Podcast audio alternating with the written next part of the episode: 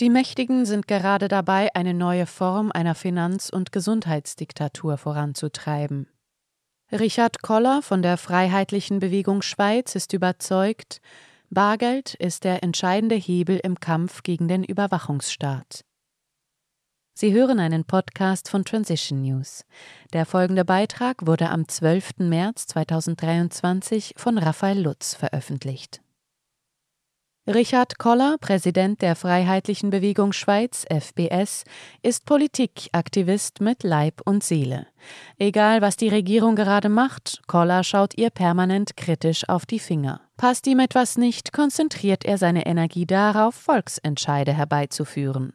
Koller hat in den vergangenen Jahren zahlreiche Initiativen angestoßen, darunter die Initiative Stopp Impfpflicht. Im Zentrum seiner Arbeit steht jedoch das Thema Bargeld. Mitte Februar hat er die erforderliche Anzahl Unterschriften für die Bargeldinitiative Bargeld ist Freiheit bei der Bundeskanzlei eingereicht. Koller und seinen Mitstreitern ist es gelungen, 136.767 gültige Unterschriften zu sammeln. Dies bestätigte die Bundeskanzlei am Freitag. Mit der Initiative will Koller verhindern, dass Bargeld künftig verschwindet. Ist das Bargeld einmal weg, ist auch die Freiheit weg, so Koller, der am 21. März 2023 eine weitere Initiative zur Rettung des Bargelds lancieren wird. Transition News sprach mit Koller über seine Initiativen, die Gefahren der Überwachung sowie über Schweizer Politik und die anstehenden Wahlen im Herbst 2023. Transition News Herr Koller, Sie sagen immer, dass Sie Sachpolitik betreiben. Für was stehen Sie politisch eigentlich? Richard Koller. Man kann mich wohl am ehesten noch als liberal-konservativ bezeichnen. Ich stehe für die Individualität und Freiheit der Bürger und der Wirtschaft ein. In dieser Hinsicht bin ich eher Mitte rechts. Wichtig ist mir auch, dass ökologisch gehandelt wird, dass die Natur nicht über- und verbaut wird. Wir müssen unseren Freiraum, unsere Natur und unsere Heimat schützen. Ich bin ein großer Tierliebhaber und setze mich auch für den Freiraum von ihnen ein. Nur in einer gesunden Natur kann die Bevölkerung auch gesund leben. Das heißt für mich auch, wir müssen die Zuwanderung begrenzen. Es darf nicht nur der Wirtschaft zuliebe eine permanente Zuwanderung geben. Und was ist dann links an ihnen? Ich kämpfe für eine bedingungslose Nahrungsmittelgrundversorgung. Jeder hat das Recht auf Nahrung. Das ist eher wieder ein linkes Anliegen. Wir stehen vor vielen Herausforderungen, die es zu bewältigen gibt, für die Schweizer, für meine Heimat. Stichwort Heimat. Das Wort ist heute schon fast verpönt. Wenn der Mensch die Heimat verliert, verliert er einen großen Teil dessen, was ihn psychisch und körperlich gesund erhält. Sobald der Mensch keine Heimat mehr hat, wird er schneller krank. Max Frisch sagte einmal, ein Patriot ist jemand, der seine Heimat, sein Volk liebt und für dieses kämpft. Heute läuft man Gefahr, damit als rechts abgestempelt zu werden. Das ist so. Ich sage immer, wer die Bevölkerung kontrollieren will, muss ihnen drei Sachen nehmen. Die tiefe Verbundenheit zur Heimat, das Gefühl, ein Teil der Gesellschaft zu sein, für die es sich lohnt einzustehen, und zuletzt die natürliche Mutter-Kind-Beziehung. Diese muss zerstört werden. Ist dies alles einmal geschehen, haben die Menschen keinen Halt mehr. Dann kann man alles mit der Bevölkerung machen. Die Entwicklungen der letzten 30 Jahre zeigen, genau in diese Richtung geht es. Kommen wir nun zum Thema Bargeld. Sie befürchten, dass das Bargeld abgeschafft wird. Warum ist das ein Problem? Schon heute zahlen viele Menschen mit Twint oder Kreditkarte und nicht mehr mit Bargeld. Hier muss ich gleich etwas klarstellen. Kreditkarten und Twint haben nichts zu tun mit dem digitalen Zentralbankengeld. Dieses sehe ich als die wirkliche Gefahr an, und in diese Richtung wird auch politisch hingearbeitet. Ist das digitale Zentralbankengeld einmal implementiert, sind der Willkür Tür und Tor geöffnet. Dann bestimmen Autoritäten, ob der Bürger ein Produkt kaufen kann oder nicht. Die Überwachung geht dann noch deutlich weiter als jetzt. Wenn ich heute ein Produkt mit der Kreditkarte zahle, dann ist das für das Unternehmen Mastercard Visa und meine Bank ersichtlich. Gegenüber dem Verkäufer jedoch bin ich nicht öffentlich. Das ist beim digitalen Zentralbankengeld nicht mehr der Fall. Hier hat der Staat die Kontrolle und kann alles steuern. Sie spielen doch mit der Angst. Die Richtung, die eingeschlagen wird, ist eindeutig. Es geht in Richtung digitale Währung. E-Franken, E-Euro, digitale Währungen stehen vor der Tür. Deshalb sage ich, es tut niemandem weh, wenn man das Bargeld beibehält. Es geht nicht darum, Kreditkarten oder Twint abzuschaffen oder zu verteufeln. Es geht darum, dass Bürger auch in Zukunft wählen können, wie sie zahlen wollen. Sie müssen selbst entscheiden dürfen, ob sie beim Kaufen digital erkannt werden wollen oder mit Bargeld anonym bezahlen. Diese Freiheit ist weiterhin notwendig. Deshalb auch der Grundsatz Bargeld ist Freiheit. Bargeld muss erhalten bleiben. Genau aus diesem Grund wollen wir dies in der Verfassung verankert haben, wie wir es im Initiativtext auch formuliert haben. Mit ihrer Initiative spielen sie doch den Mächtigen in die Karten. Durch die Beibehaltung des Bargeldes kann die Schattenwirtschaft weiterhin fortbestehen. Das ist das Schwert, das von den Medien und der Politik stets hochgehalten wird. Doch die Sache ist die. Die organisierte Finanzkriminalität hat heute ganz andere Möglichkeiten. Das Bargeld ist nicht mehr relevant. Heute werden die Gelder digital verschoben. Oligarchen und Mafiosi laufen nicht mehr mit dem Bargeldkoffer in die Bank. Natürlich werden via Bargeld nach wie vor illegale Geschäfte gemacht, das bestreitet niemand. Aber wie gesagt, hier handelt es sich nicht um die ganz großen Summen. Das läuft heute über NGOs, Stiftungen und so weiter. Mafiosi haben inzwischen andere Möglichkeiten. Man denke nur an die Cayman Island und andere Steuerparadiese. Co-SP-Chef Cedric Wermuth kritisierte während Corona die Regierungskritiker scharf. Zu den Bürgern, die für mehr Freiheiten kämpften, sagte er, das ist nicht Freiheit, das ist Egoismus. Sie sagen, Bargeld ist Freiheit. Ist das nicht auch eine egoistische Aussage? Sozialisten haben ein großes Interesse daran, dass das Bargeld verschwindet, ganz egal aus welchem Grund sie das Geld auch gerade verteufeln. Fest steht, sie wollen die Kontrolle über Konzerne, KMUs und Menschen mit Geld. Die Bürger und Unternehmen müssen in den Augen von Wermut und Co. transparent sein und kontrolliert werden, um das Geld in ihrem Sinne gerecht zu verteilen. Klar ist, das ist eine gewaltige Anmaßung, denn wer sagt denn letztlich, was eine gerechte Verteilung ist? Cedric Wermut. Und er wird sie vermutlich kritisieren, dass sie ein ewig gestriger seien und am Bargeld festhalten, womit sie der Finanzkriminalität in die Hände spielen. Man muss sehen, letztlich geht es immer um ein Abwägen. Digitale Währungen sind auf dem Vormarsch, deshalb ist diese Kritik vernachlässigbar. Die Mächtigen sind gerade dabei, eine neue Form der Gesundheits- und Finanzdiktatur voranzutreiben.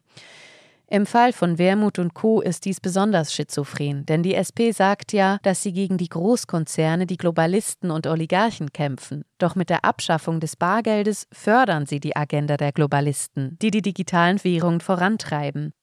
Sie sorgen damit für eine Umverteilung von unten nach oben, vom Volk in Richtung Oligarchen und Globalisten.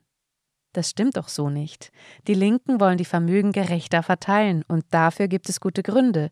Die Schere zwischen Reich und Arm ist gerade in den letzten Jahren noch weiter auseinandergeklafft. Macht die Bargeldinitiative die Verteilung denn gerechter? Die Initiative hat einen großen Einfluss auf die Verteilung des Geldes. Man muss wissen, wenn einmal eine digitale Währung weltweit eingeführt wird, haben nur noch ein paar wenige Mächtige die Kontrolle über das Geld.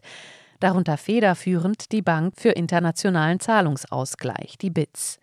BITS und Co. werden dann kontrollieren, wie und wohin das Geld fließt. Das macht die Verteilung nicht gerechter. BITS und Co. kontrollieren doch schon jetzt die Geldflüsse. Jein, über das Bargeld haben sie keine Kontrolle.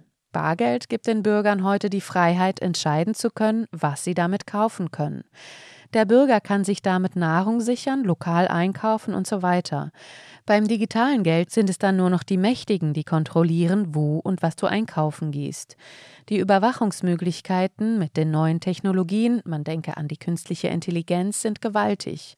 Mittels Algorithmen können diese immer besser und noch effizienter eingesetzt werden. Wohin das führt, ist klar. Wohin? Ich bin Informatiker. Ich kann gut abschätzen, wo die Gefahren liegen. Überlassen wir unser ganzes Leben künftig einem digitalen Konto? Dann haben wir verloren. Die Gefahr der Kontrolle und der Steuerung der Gesellschaft ist riesengroß. Damit verlieren wir auch unsere Freiheit. Jeder weiß, wenn wir uns die Freiheit zurückerkämpfen müssen, die wir verloren haben, wird es schwierig. Und es wird ein langer und blutiger Kampf, bis wir die Freiheit zurückerobert haben. Das würde jeder Sklave bestätigen. Sie sehen das Bargeld und Ihre Initiative als wichtiges Werkzeug im Kampf gegen ein potenzielles Sozialkreditsystem chinesischer Prägung, das uns auch im Westen droht. Ich gehe noch weiter. Wir haben eine Analyse im Bereich Finanzen, Gesellschaft und Anordnung gemacht. Die wichtigste Erkenntnis, auf die ich in jedem Vortrag zu sprechen komme, lautet, der Schlüssel ist immer das Bargeld. Betrachten wir zum Beispiel die Impfung. Ist es ein Zufall, dass die Better Than Cash Alliance von der Bill und Melinda Gates Stiftung gesponsert wird? Ist es ein Zufall, dass die Impfallianz Gavi von der Bill und Melinda Gates Stiftung finanziert wird? Es sind immer die gleichen Stiftungen, die hier die größten Summen investieren. Bill Gates sagte an Ostern 2020, wir müssen die gesamte Welt impfen. Nun stellen wir uns einmal vor, wie es wäre, wenn die gleichen Leute die Macht über unser Konto hätten und dieses jederzeit sperren könnten. Wenn man sich das einmal vorstellt, dann ist es schon sehr offensichtlich, die Möglichkeiten, eine digitale Diktatur einzuführen, sind gegeben. Mehr noch, damit einhergehend lauert ebenso die Gefahr einer Gesundheits- und Finanzdiktatur. Denn das Ganze ist ja alles miteinander gekoppelt. Man muss kein Verschwörungstheoretiker sein, um diese Gedanken auszusprechen. An diesem Punkt muss man als vernünftiger Mensch doch einfach sagen, beugen wir doch lieber vor, indem wir das Bargeld auch in Zukunft beibehalten. Sie sagen, Bargeld schafft Sicherheit, auch vor Negativzinsen. Wieso das? Heute hätten wir, gäbe es zurzeit Negativzinsen, die Möglichkeit, das Geld von der Bank abzuheben. So verhindern wir, dass unser Erspartes einfach durch Negativzinsen weniger wird. Schließlich kann auf Bargeld kein Zins erhoben werden. An Wert verliert das Geld trotzdem, Stichwort Inflation. Klar, das ist so. Christine Lagarde, ehemalige Vorsitzende des Internationalen Währungsfonds und heutige Chefin der Europäischen Zentralbank, sprach offen darüber, dass Negativzinsen bis auf minus vier Prozent gesenkt werden könnten. Weiter forderte sie von den Bürgern 2013 eine einmalige Vermögensabgabe von zehn Prozent. Solch zerstörerische Forderungen sind nur durchsetzbar, wenn die Fluchtmöglichkeiten in Form des Bargeldes zuvor abgeschafft werden. Es ist offensichtlich, solche Forderungen sind nicht im Interesse der Bevölkerung, im Gegenteil. Bargeld gibt uns hier die Möglichkeit, diese Enteignung zu umgehen. Dies, indem wir immer die Möglichkeit haben, das Geld von der Bank abzuheben. Sollte das Bargeld jedoch künftig abgeschafft werden, wird es schwierig. Was mache ich dann, wenn die Negativzinsen plötzlich 10 Prozent ausmachen? Dann können wir uns nicht mehr wehren. Zurzeit gehen die Zinsen aber hoch. Klar, aber es besteht stets eine latente Gefahr, dass Negativzinsen wieder zurückkommen werden. Diesen sind wir dann, sollte das Bargeld abgeschafft werden, ausgeliefert. Ähnliche Gefahren lauern durch die Kreditkarten. Visa oder Mastercard könnten künftig beispielsweise ihre Gebühren einfach willkürlich auf 5% pro Kauf erhöhen.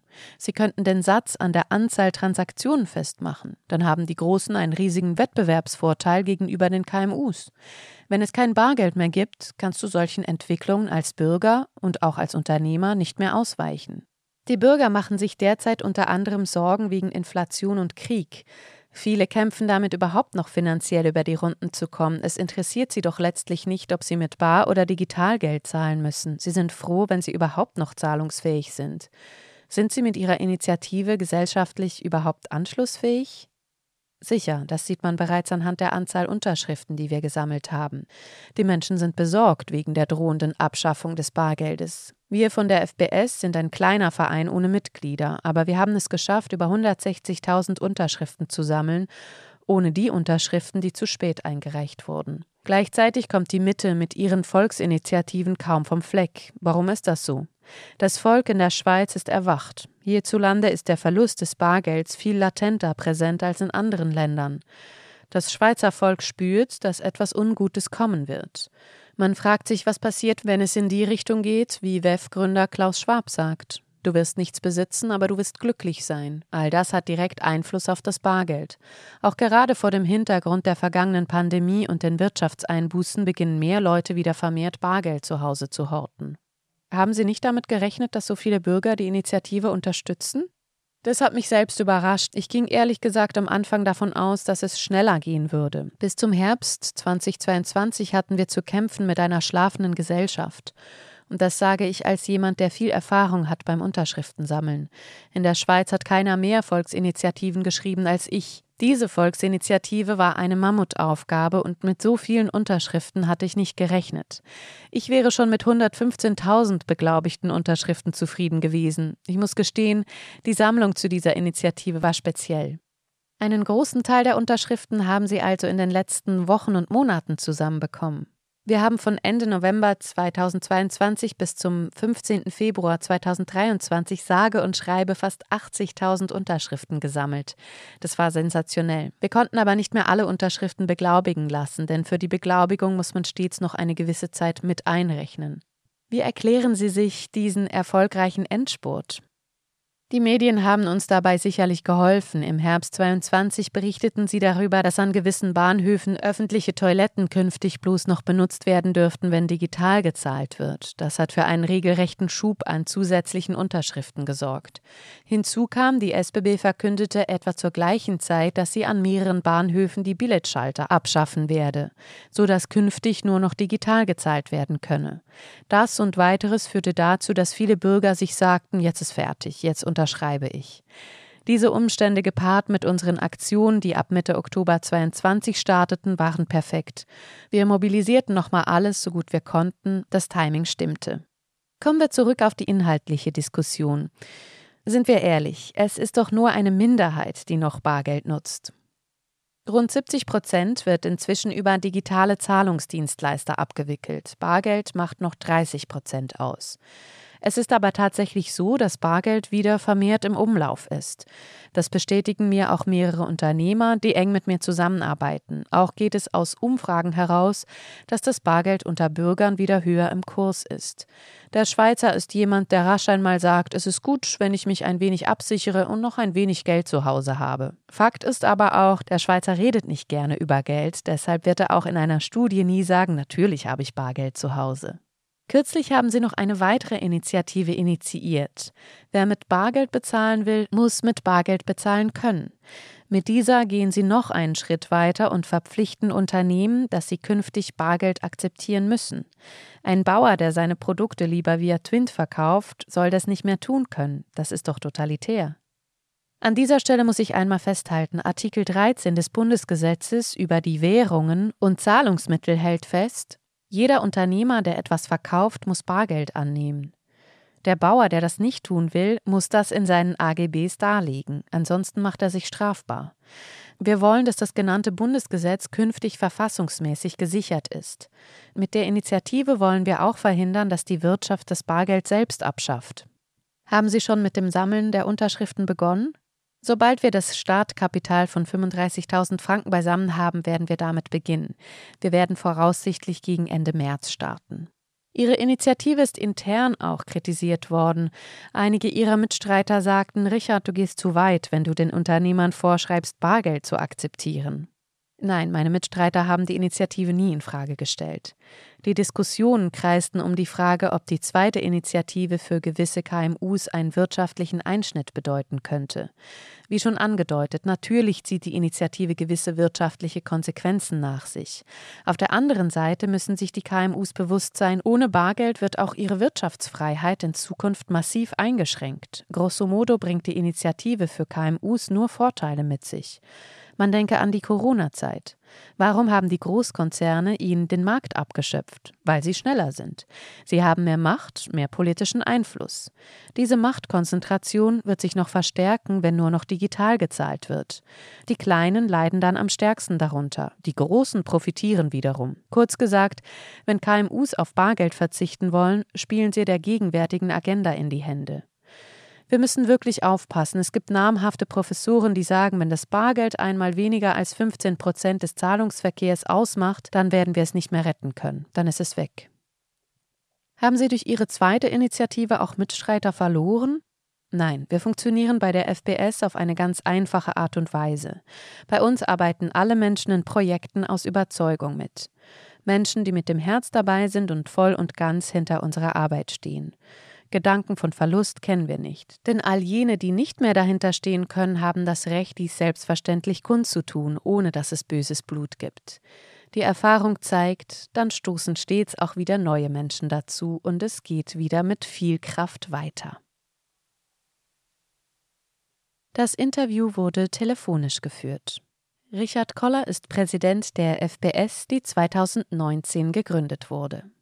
Koller war bis 2017 Parteisekretär der Luzerner SVP. Er betreibt zudem die Webseite unwählbar.ch. Sie hörten einen Podcast von Transition News. Mein Name ist Isabel Barth, ich wünsche Ihnen einen schönen Tag und sage bis zum nächsten Mal. Dieser Podcast konnte nur entstehen, weil zahlreiche Leser und Leserinnen Transition News regelmäßig durch Spenden unterstützen. Wenn auch Sie uns unterstützen wollen, klicken Sie den entsprechenden Button auf unserer Website an. Vielen Dank.